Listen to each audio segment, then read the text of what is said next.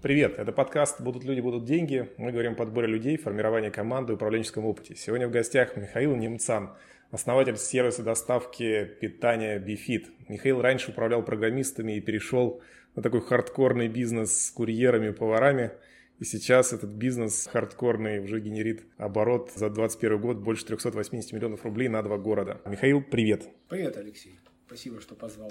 Да, расскажи, пожалуйста, слушателям а, вообще, как выглядит твой бизнес, чем он характерен, чем интересен. Давай вначале расскажу, чем мы таким занимаемся, да, то есть вот а, мы занимаемся доставкой готового питания в сфере ЗОЖ, ну, то есть ПП, ЗОЖ. Наши клиенты – это люди, которые хотят что-то а, поменять или хотят какой-то активный запрос к своему телу, да, то есть кто-то хочет вес сбросить, кто-то, наоборот, хочет мышечную массу набрать, кто-то просто хочет правильно питаться. Но их объединяет то, что у них есть некоторый запрос на систематизацию. И вот мы делаем такую подписку, когда человек может выбрать рацион, да, то есть там они у нас бьются по калорийности, по целям, там, вот. И дальше он подписывается на наш сервис, и каждые один или два дня к нему приезжают а, наши курьеры, привозят набор питания на целый день, то есть это там от 4 до 7 коробочек человек эти коробочки открывает, помещает в микроволновку, разогревает, питается. Вот такой вот у нас сервис, так вот мы и работаем. Так, теперь, наверное, рассказать про, про достижения парочку и про компанию. Да, про компанию. Ну, у нас сейчас компания работает а, в районе 200 человек да, на два города. То есть это там а, курьеры, повара, операторы, там, менеджеры разные наверное, про структуру, там, если интересно, расскажу, но нужно тут какой-то этот фактаж, да, то есть, ну, наводящий вопрос, иначе я тут буду полчаса рассказывать про наше организационное дерево компании. Не уверен, что это интересно. Вот. Если говорить про мои достижения, ну вот я по образованию математик-программист, наверное, после там, ну, лет 10 работал еще, еще в университете. После университета я работал как э, ну, в разных ролях. Я был программистом, а, я был тимлидом, я был руководителем программистов, да, то есть и, а, ну, сами понимаете, мир программистов, он немножко иной, то есть ты такой вот как бы много думаешь, сидишь э, в красивом офисе, там, пьешь смузи там, и так далее, да, а там у тебя там, высокая зарплата, я тогда был в найме еще, прекрасные условия работы. И вот э, все было замечательно, но в какой-то момент я решил э, круто поменять жизнь. Я решил, что, наверное, хочется что-то сделать свое. А, и вот э, мы с супругой такую вот идею задумали, да, то есть там думали, думали, думали. Пока думали, уже э, другие компании сделали, и мы где-то с, с опозданием после там ребят из Grow Food Level Kitchen э, вышли на рынок, да, ну, потому что долго время решиться не могли. И вот это был на самом деле разрыв шаблонов, да, когда ты переходишь от а, управления людьми, которые, ну, то есть там все с высшим образованием, там, а, с какими-то там морально-волевыми качествами, да, ты переходишь на управление, а, ну, курьерами, поварами, это тоже замечательные люди, да, но у них абсолютно другие шаблоны мышления, у тебя абсолютно другие проблемы а, найма, удержания, да, там абсолютно другая мотивация, да, то есть там, ну, у программистов мотивация денежная это не самая основная, да, то есть там в основном это человек хочет как-то самореализовываться, хочет а, что-то там построить, да, то есть, ну, то есть у всех высокие зарплаты, там дальше наступает вот уже там а, мотивации порядка 2, 3, 4. Тут другая история, да, то есть человек хочет понимания, сколько он а, заработает, какая у него будет объем задач, Вначале ты еще маленький, ты не понимаешь еще сам, ты там. И у меня такая был веселый момент, вот самое начало, когда я пробовал свои вот старые айтишные навыки применять к управлению курьерами, там, а, поварами и так далее. Вот. А, что из этого работает, что не работает? Поделись, пожалуйста. Скажем так, хорошо относиться к людям, да, то, к чему меня приучила работа с айтишниками, да, ну, то есть рассматривание людей как равных, не смотреть никогда с людей свысока, это работает на любом уровне, да, и то есть самое, наверное, плохое, что можно себе позволить, это быть, э, ну, обладать некоторой гордыней, мол, типа, вот я такой вот большой начальник, и поскольку у меня там в это, на визитке написано, что я большой начальник, поэтому вы все должны меня слушаться и верить каждому моему слову делать, как я сказал. Вот избавиться от этого, наверное, мне кажется, каждому руководителю надо, да, уметь слушать людей, слушать команду, стараться относиться к сотрудникам на равных позициях, да, то есть не забывать, что ты чем там, дальше куда-то идешь, тем меньше ты понимаешь, что на самом деле вот в поле происходит, а этот человек, он понимает, и его слушать надо. Вот, вот это, это работает. А плохо сработала, скажем так, попытка людям нарисовать что-то в долгой перспективе, да, то есть, ну, просто, допустим, когда ты работаешь с э, айтишниками, с программистами, то есть, вот ты, э, я всегда постарался объяснять, что, ну, там, знаете, вот эту известную метафору, там, когда там несколько человек смотрят, этот говорит, один сказал, это кирпичи, другой стенка, а третий говорит, это мы храм строим, да, то есть, ну, со строителями. Вот я всегда пытался объяснять, что мы строим храм.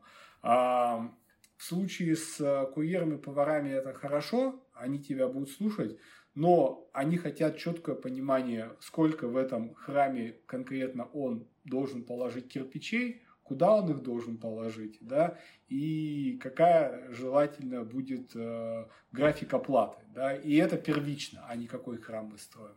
Вот. Но вот, э, когда я это понял, а для того, чтобы это понять, пришлось ну, скажем так, э, допустить ряд ошибок, которые в том числе повлекли к финансовым потерям, да, когда, например, там, ты а, слишком доверяешь людям, а люди там, а, ну, там, до банального, до воровства денег доходило, да, ты уже потом начинаешь понимать, да, я вам доверяю, но мы с вами вот распишем вот все такие точки, где что-то может пойти не так. И вот как бы с тех пор можно сказать, что если говорить а, про наш там работу с э, менеджерами, с бэк-офисами, да, бэк-офисом, то там, а, вот, наверное, вот как э, подход такой айтишечный он как был, так и остался. А с э, линейным персоналом мы стараемся четко регламентировать обязанности. Человек понимает, что он делает, как он это должен делать. Там у нас все стандартизировано, все оценивается, за что премия, за что штраф, да, когда тебе что надо делать. То есть человек полностью понимает, правила игры и за что его накажут, за что его погладят по голове. А в случае с сотрудниками бэк-офиса, там, где больше неопределенности, да, а, мы наоборот стараемся раскручивать эти рамки, давать больше ответственности, делать так, чтобы люди а, больше старались какой-то вот креативности на местах такой подход, ну, наверное, последние годы два-три работает. И, как мне кажется, он довольно-таки хорошо работает. Плюс мы любим ну, не просто автономных людей, да, а людей, которые в какой-то момент начинают получать долю от прибыли компании. Да, и вот э, это тоже очень хорошая вещь. Но там, понятно, это, такой подход можно применять только вот к людям, которые прям совсем уже на высоком уровне сознания находятся. Да, то есть, давай мы эту историю чуть на попозже оставим, давай, и давай, с тобой давай. разберем. Я тебя хотел спросить, как у тебя сейчас выглядит твоя команда? Ты говорил, что у тебя сейчас порядка 200 человек. Сколько из них фронт-офис, э, это там повара, курьеры, вот все ребята, которые делают продукт. Сколько бэк-офис, кто это все обеспечивает? Как это примерно у тебя соотносится? Ну, смотри, у нас довольно-таки сухая команда бэк-офиса, да, то есть мы а, сознательно всегда шли в сторону того, что если можно кого-то не нанимать, да, и, скажем так, закрыть текущими сотрудниками или подумать и какой-то процесс сделать при помощи большей автоматизации, там, а, то мы не нанимали людей, да, то есть тут, тут прям такой сознательный подход, потому что очень легко раздуть штат сверх необходимого, да, то есть, ну, если сейчас говорить, то у нас на фронте работает примерно, наверное, человек 150-160. Это с продажами или ты продажи в бэк включаешь? Продажи в бэк. Ну, то есть, давай вот как бы вот прям четко, есть люди, которые ручками что-то делают прям вот на производстве или прям в полях ездят там, с пакетами едой доставляют, да. А есть люди, которые сидят э, дома, у нас распределенная команда, да, то есть у нас там люди в разных странах сидят, то есть у нас нет офиса как такового. Вот это бэк-офис. Вот там 160 на 40 примерно. Что, кого из этих ребят сложнее всего тебе было найти или там обучить? Можешь немножко рассказать свой путь по должностям? Изначально так получилось, мы бизнес запускали полностью на свои деньги, да, коих было совсем немного. И на первом этапе а, мы с супругой выполняли все роли, да, то есть там и менеджером по логистике, и оператором контакт-центра, и маркетологом там, и кем только не было. Да? А, мне кажется, была бы хорошая шутка, если бы ты сказал, что сложнее всего было найти жену, а все остальное было бы там типа попроще. Это да, это, кстати, ключ, ключевая история, да, как где-то там в, в английских э, методологиях, да, там для бизнесменов там пишут, что самая важная задача для джентльмена это правильно жениться, а все остальное там уже по накатанной. Ну, что-то вроде, да. Да. Прости, что перебил. Да, э, ну, ну и постепенно мы находили а, этих людей. И на самом деле я не могу сказать, что кого-то было сложно найти, потому что мы очень аккуратно и неспешно всегда нанимаем людей. Да? Знаешь, есть такой подход, что нанимай медленно, увольняй быстро.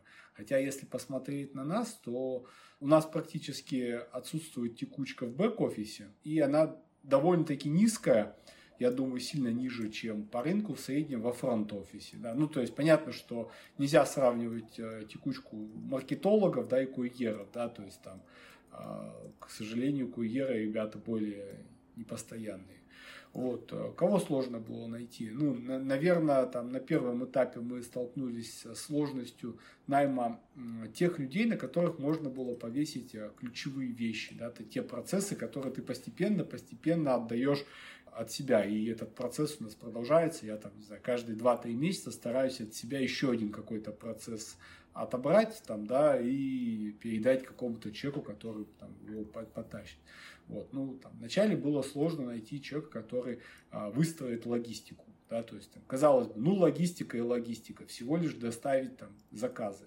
Но а, заказы у нас там по всей Москве тогда были, а, заказы были и утром, и вечером, и просто представляешь, что это такое. Вот курьер, он вышел за ворота, и дальше с ним может произойти любая веселая история, да, или не веселая, да, то есть он может потеряться, да, а клиент может там а, не выйти на связь, его могут а, забрать там милиционеры, потому что решили проверить документы, да, то есть и так далее, то он может попасть в аварию. Но при этом мы же не скажем клиенту, вы знаете, у нас курьер в аварию попал, поэтому вы не получите свою еду. Нет, это нужно быстро отрулить. То есть нужно найти человека, который обладает, с одной стороны, таким систематическим мышлением, да, который позволяет эти вот всю систему выстроить, с другой стороны, нужно, чтобы у него очень быстро работала голова, потому что постоянно что-то такое происходит, и на это нужно реагировать. Вот. Довольно-таки сложно было найти э, качественных маркетологов, да, то есть мы много разных. Сколько попыток было сделано, если не секрет? Наверное, с третьего раза получилось, да, потому что изначально этим всем я занимался, потом я понимал, что это как бы становится узким местом, да, потому что я не успевал там совмещать с другими обязанностями, а компании надо было развиваться, то есть меня, меня компания сама увольняла. И вот э, надо было найти того, кто меня заменит. Ну и сейчас это уже команда, да, то есть там у нас сейчас получается 4 человека работает э, в этой команде. Вот. Ну и там ну, в начале одного человека. И знаешь, тут очень такой есть противный момент, когда ты чем-то занимаешься, ты э, это передаешь, и ты начинаешь испытывать ревность. Это я бы лучше сделал.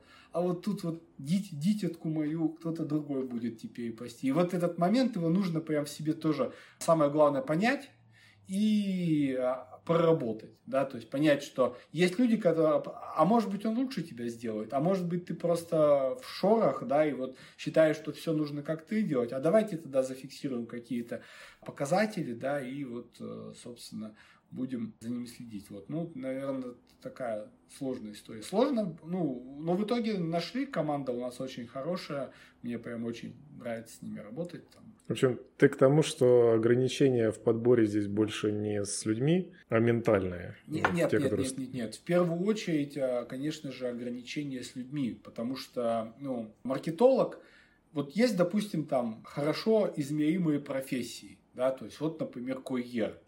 Я могу его прям вот как на рентгене посмотреть, да, потому что я знаю, кто когда был, как ехал, кому успел, кому не успел, какие были жалобы, да, то есть максимально измеримая профессия. Есть профессии, плохо поддающиеся измерению, да, то есть вот, например... Дизайнер какой-нибудь. Дизайнер, да, вот, вот человек, вот один человек сделал, допустим, креатив за час, а другой за 6 часов, да, и взял за это, там, не знаю, там, 8 раз больше, чем первый, который сделал за час. Но креатив второго зажигает, первого не зажигает, да, и это прям очень сложная, сложная такая история, да. Дизайнерами там тоже, конечно, история такая. Вот. Маркетологи это из этой же оперы. То есть, ну, недостаточно просто взять, а, открыть какой-то мануал, и настроить Яндекс по мануалу, да, то есть нужно проэмпатировать клиента, кто он, почему он решил у тебя заказывать, какие у него страхи, какие сомнения, отработать это, правильные посылы, постоянно делать эксперименты, да, то есть мы, по сути, по всем нашим отделам мы идем с принтами и каждую неделю стараемся что-то менять, ну, стандартная история, да, там гибкая разработка, опять-таки, это из моей прошлой айтишной жизни, я этому научился, я теперь просто по-другому не могу представить компании, которая не меняется каждую неделю. Вот. Довольно-таки сложно было найти программистов, э, потому что у нас э, своя IT-система, и она очень хорошая, мощная, я и горжусь. И она сильно-сильно нам помогает э, сократить и количество требуемых людей, и дать какое-то там максимальное качество для наших клиентов. Ну, то есть там у нас очень гибкая кастомизация всего того, что ты получишь от нас как от сервиса. Я считаю, что, наверное, наша кастомизация, она одна из лучших, а может быть и лучшая на рынке, да, то есть мы умеем прям под клиента сильно подстраивать сервисы, при этом это делать не тем, что там, не знаю, 50 человек посадить, которые будут ручками там пересобирать под него там все рационы, доставки, то есть там искусственный интеллект полноценный работает, да, вот, и получается, представляешь, ты а, маленькая компания, тебя зовут э, никак, ты там не Яндекс нифига, а, и тебе нужно продать идею, что мы построим там город-сад, это будет э, шикарная система автоматизации,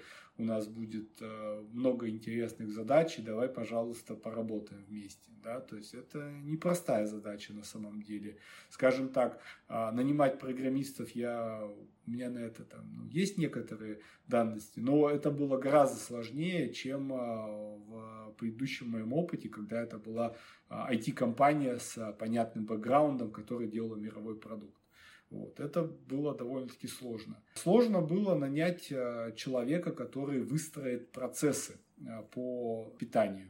Ну, там на самом деле, если... Это если главный продуктолог или кто это у тебя? Технолог главный? Технолог это называется, да. Это называется технолог. Это человек, который обеспечивает методологию того, как это все будет работать, да, то есть, ну, потому, потому что, по сути, пищевое производство – это некоторый завод, да, то есть, скажем так, мы не работаем не так, как делают рестораны, да, когда вот есть повар, он там собирает, там готовит, там вот как в фильмах показывают, эта вся красота. У нас тоже красиво, но красота в другом роде. Это, по сути, конвейер по сборке автомобиля, да, когда вот один человек сидит и делает, заготавливает морковку, другой человек сидит и делает фарш – третий человек делает из морковки какие-то полуфабрикаты, да, пятый делает из фарша котлеты, а шестой собирает это в блюдо, а седьмой паяет, э, запаивает это все в упаковку, да, то есть вот такой вот конвейер, который расписан.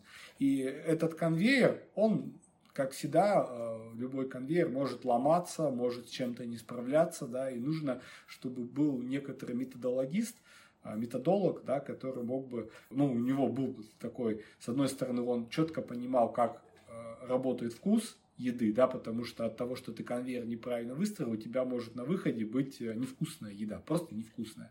И как работает вот весь этот процесс системный. Таких людей довольно-таки мало. Обычно есть э, на рынке или люди про вкус, или люди про методологию. Да, мы, у нас получая, получилось вот все вот это объединить. То есть а, проблема найти того, кто понимает на стыке и методологию, да, и вкус. Да, да, да, да. Это серьезная проблема, да, потому что очень часто люди, которые делают вкус, они, скажем так, ну вот как, не знаю, как алхимики, да, которые могут что-то классно изобразить. А теперь давай, супер, ты алхимик, ты изобразил, а теперь давай сделаем так, чтобы это смогли сделать а, повара со скиллом попроще, да, и желательно, когда этого надо повторить тысячу раз. И это все сделать в ограниченное время, да, то есть и вот на этом стыке прям очень мало людей, и я думаю, нам сильно Слушай, а ты э, работу такого человека проверяешь собой? Ну, то есть ты Конечно. пробуешь сам, ну, то есть вот тебе вкусно или нет, ты говоришь, невкусно, все, извини, друг, это вот не в моих правилах. Ну, Конечно же, а, я все пробую, я питаюсь своей едой, я на себе тестирую все новые методологии, технологии, да, то есть там первый э, рот, ну, один из первых ротов, который все пробует, это вот мой рот там. И, наверное, от этого я и не уйду, потому что как только я перестану есть свою еду, мне кажется, это будет в первую очередь нечестно по отношению к клиентам. Но вообще-то говоря, мы больше верим не вкусу отдельного там Миши, там, Пети, Леши там, и так далее. Да? У нас есть э, система оценок. Клиент может оставить свою э, оценку блюда, и там ежедневно мы получаем тысячи оценок по блюду. Ну, там порядка где-то сейчас 20-25% клиентов блюд оцениваются у нас. И в первую очередь мы ориентируемся вот на такой вот массовые оценки, потому что очень часто было так, что вот мы там внутри, нам блюдо понравилось, а клиенты говорят, нет, это не то. А, плюс у нас есть еще такая штука, а, у нас есть клуб Бифит, куда попадают люди, которые с нами вот прям самые такие хардкорные клиенты, которые дольше всего с нами.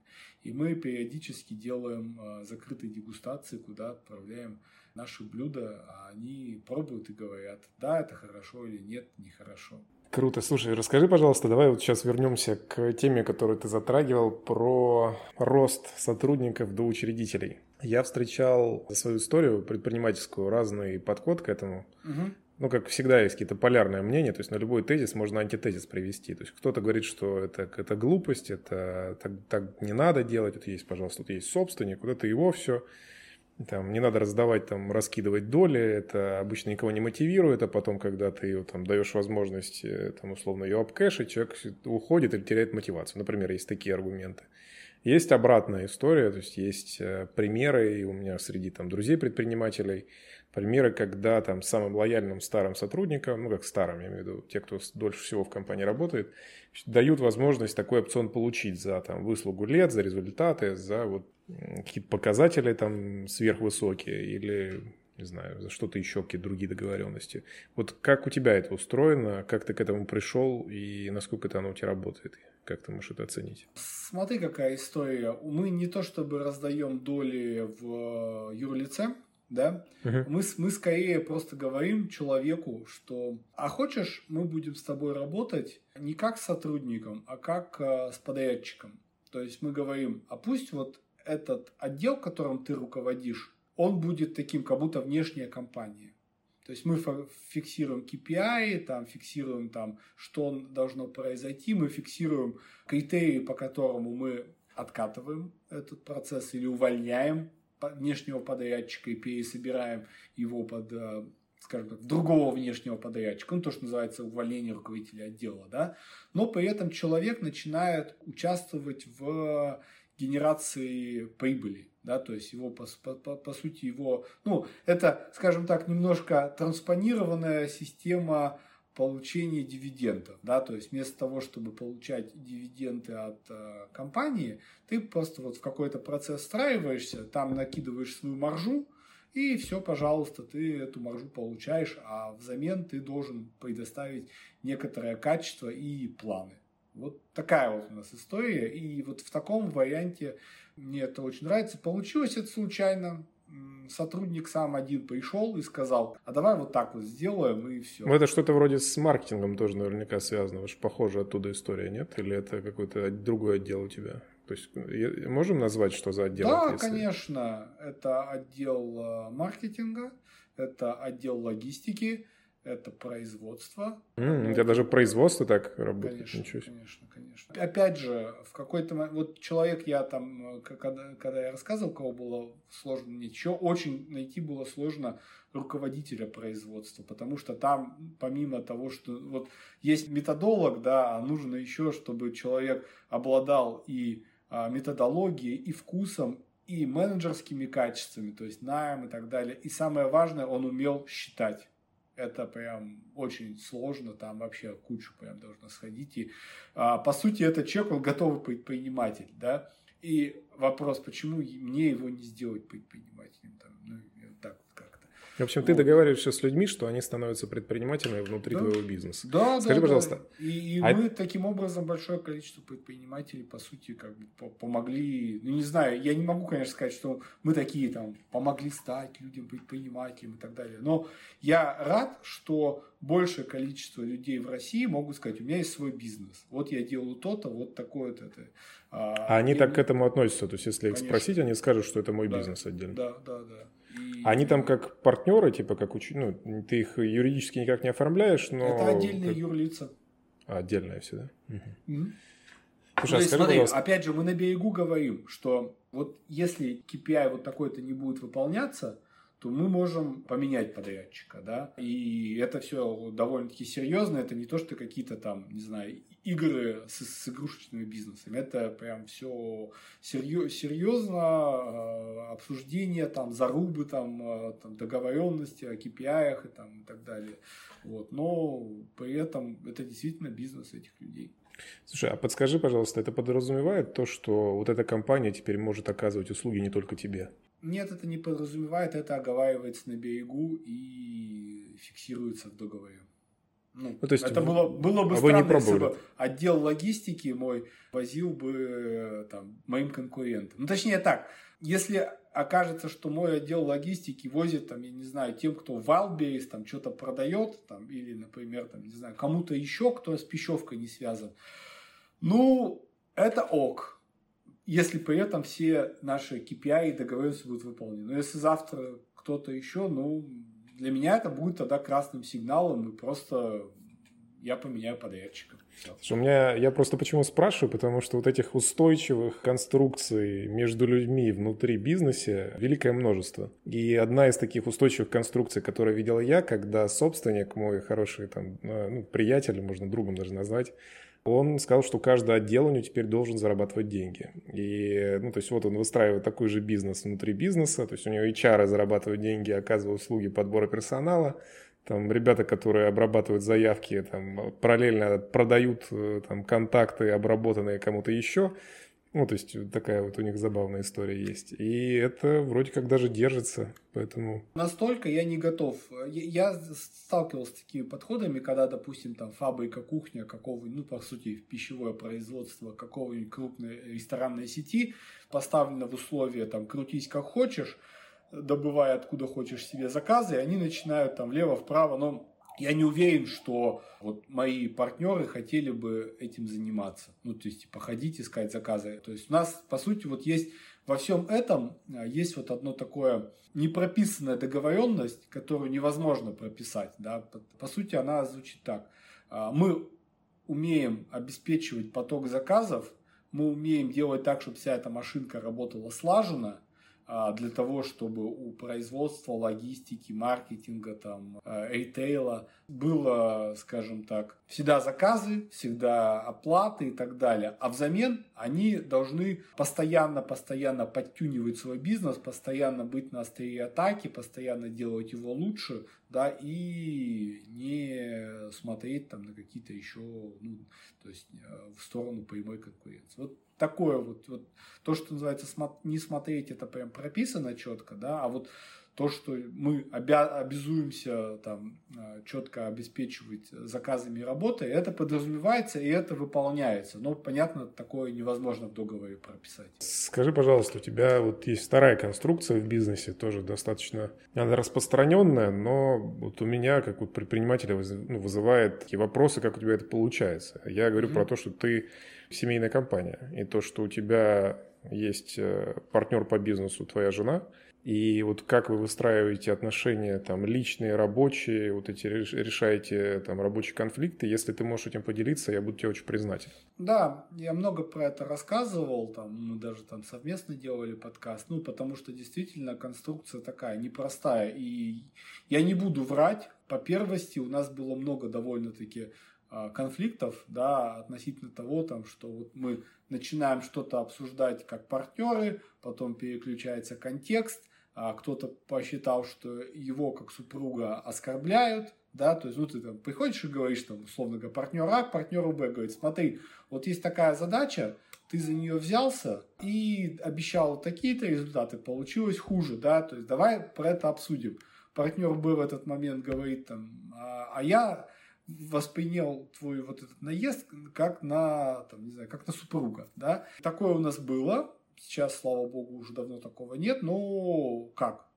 все надо договариваться, да, и мы, во-первых, в явном виде проговариваем, смотри, типа там, ну, знаешь, то, что называется рефлексия, это вещь, которая полезна там, вне зависимости от того, а, в каких отношениях с супругом ты находишься, да, ты, говор, ты говоришь, вот смотри, Сейчас я испытываю возмущение, потому что А, Б, и мне показалось, что ты подразумеваешь С. То есть ты там, не знаю, ты меня а, сказал, что я плохо выполняю там свои а, бизнес-задачи, и при этом я почувствовал, что я не тяну как супруг. Верно ли это? Ты говоришь, нет, как супругу у меня нет те претензий и так далее. Плюс... А, Разделяешь а, роли, в общем-то. Да, ты причем, не... причем явно проговариваешь, вот когда у тебя возмущение, ты спрашиваешь, а верно ли то, что... Ты говоришь, нет, неверно, или да, верно, да, я тебя сейчас чехвостю там, или ты меня чехвостишь как партнера по бизнесу, потому что это важно для бизнеса, да. Вот. И второй момент – это стараться разделять время рабочее и нерабочее. То есть вот у меня график построен так, что я в 6 утра встаю, там полчаса на всякие мационы, от получаса до часа, и с 7 утра до 18 все, я э, работник, да, то есть там бизнесмен, там менеджер, там кто угодно, да, но у меня шапка вот, вот этого вот рабочего человека. После этого я перестаю работать, и все. И для меня работа перестает существовать. Дальше я там, не знаю, там муж, друг, там кто угодно, да, но уже не в, не в той роли. Поэтому а, такая же история абсолютно у меня может быть с а, моими коллегами, партнерами, да, когда мы там, допустим, сидим, пьем пиво, а потом на следующий день там я беру и разношу по качеству. Говоришь, смотри, мы не выполняем вот такие-то здесь и так далее. И первое время это прям людей повергало в шок, типа, как так, ты же, мы же вчера с тобой мило общались про то, куда мы семьями можем съездить, а ты сегодня меня берешь, ну как-то это нечестно. И то же самое проговариваешь. И, объяс... и самое важное объяснять, а зачем это все? Ну, то есть, зачем это все? Зачем, зачем вообще люди делают какие-то конфликты? Ну, потому что у них есть разные точки зрения, да, и в пределах конфликта, если это культурный конфликт, эти точки зрения, они как-то гармонизируются, и в целом людям становится лучше. Если конфликт деструктивный, то тут эти точки зрения могут разъехаться, люди могут еще друг другу всяких бяк наговорить, но э, это уже про общее вот умение коммуницировать. Примерно так. То есть самое важное это договариваться, разделять контексты, ну и э, всегда подвергать себя же рефлексии. Типа, а может быть я действительно жестчу? А может быть это зря было все. Понимаешь, такая вот история. Слушай, ты сказал, что ты используешь ну, эту каскадную модель управления, там, канбан, скрам, вот эту вот, ну, обычную типовую не, не, каскад, не каскад, не каскад. Как, как раз таки гибкую. Как раз наоборот, да, гибкую я оговорился. Используешь в управлении компанией по привычке. Есть э, отделы, которые к этому плюс-минус привычны, типа маркетинг какой-нибудь, там, да. понятно, ну, там, понятно, тоже люди привыкли, там, скрам, скрам, задачи утренние, там, пятиминутки, вот это все. А есть отделы, которые к этому вообще никак не привычны, производство, например.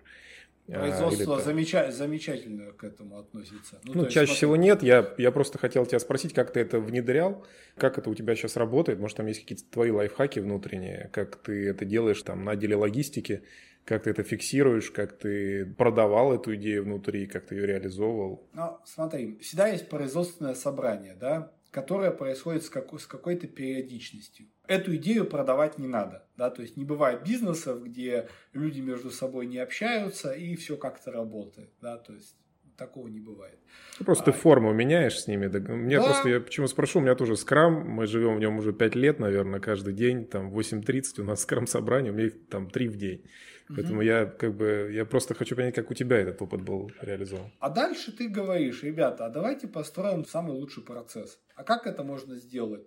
Ну, у меня вот, я знаю только один способ, как что-то вот сделать хорошо. Это каждый день регулярно становиться лучшей версией себя. То есть вот у меня никогда не получалось взять и с первого раза что-то сделать хорошо. Может, это моя проблема. Может быть, есть люди, которые умеют сразу делать. У меня нет получалось. И вот это свое видение непрерывных улучшений, я его продал, ну как, ну тем, что а, все хотят, а, ну в нашей компании все хотят сделать хорошо. И поэтому мы каждую неделю улучшаемся. Производство замечательно к этому адаптируется. Мы каждую неделю пересобираем процесс. А давайте попробуем вот так вот запаивать.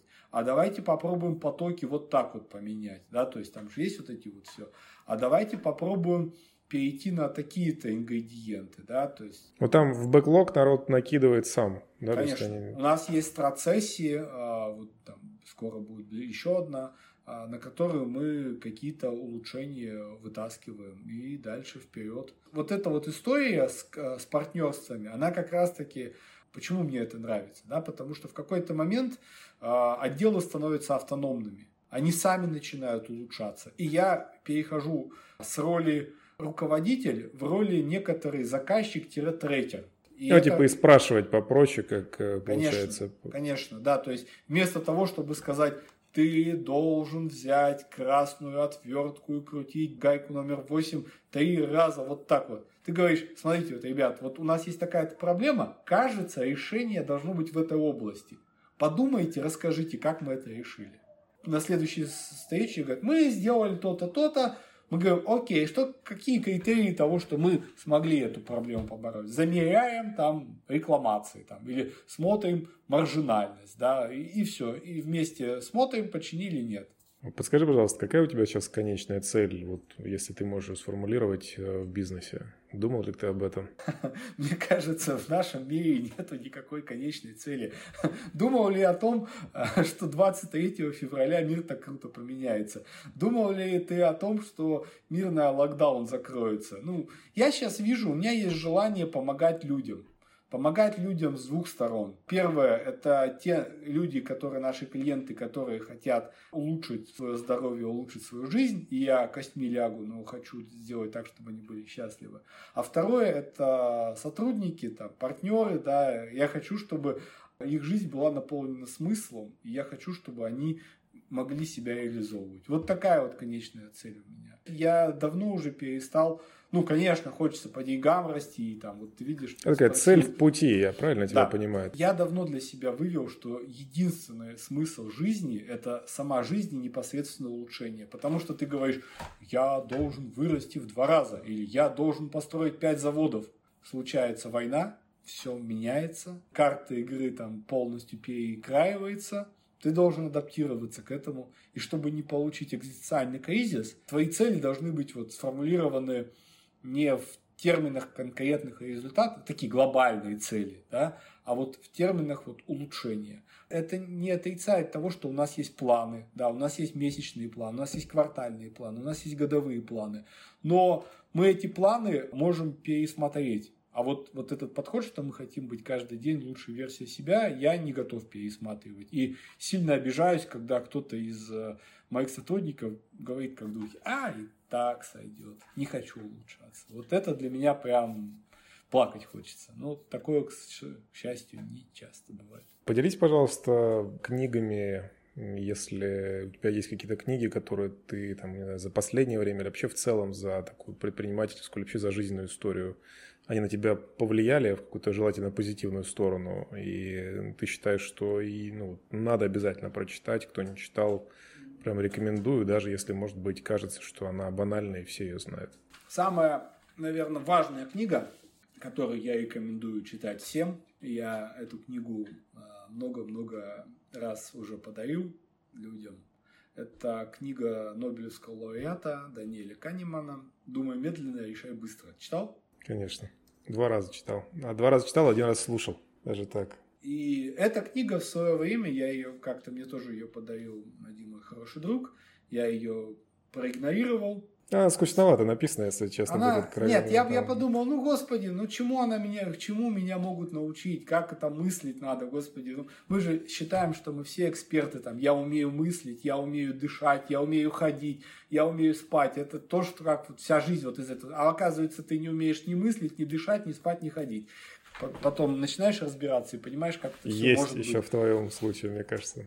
тоже важное. Спать и есть. Э, не, ну есть, ладно. Съесть э, все считают, что я не умею есть, потому что большое количество есть диет, запросов. А вот на способ мышления, скажем так, как мне рассмотреть на вещи, да, как мне интерпретировать информацию, а не обманывает ли меня мой мозг? Не так много активных запросов, да.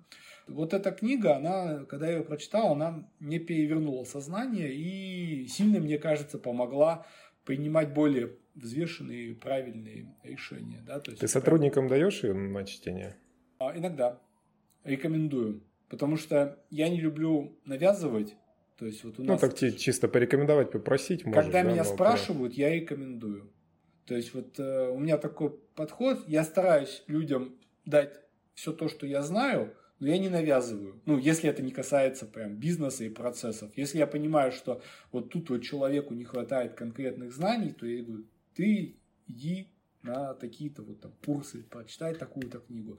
Но эта книжка, она больше такая, про то, как мы думаем. Поэтому да, да, рекомендую, когда вот спрашивают, но активно нет. Ну вот, наверное, вот такую книгу я, я бы всем порекомендовал.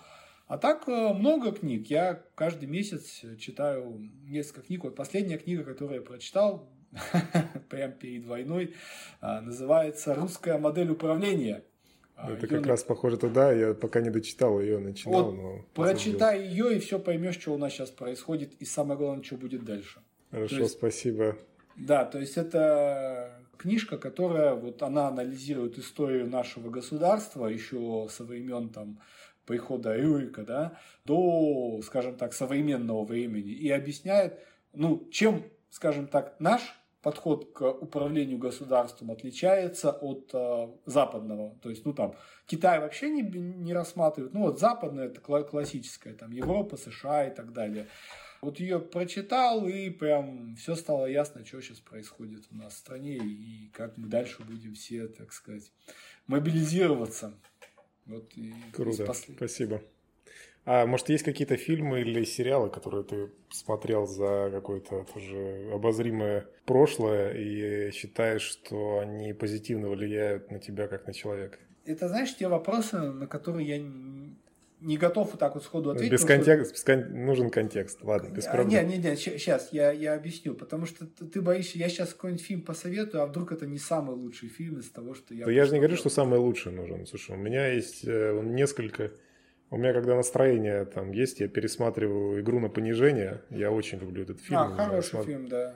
Смотрел или нет, я его прям уже посмотрел раз пять, наверное, просто чтобы не стыдно было перед собой, начал пересматривать на английском. И вот, не знаю, я не считаю, что это самый гениальный фильм, но угу. он задает какое-то достаточно такое осознанное, э, интересное и такое скептичное немножко настроение. Оно угу. кажется, что сейчас будет совсем не лишним.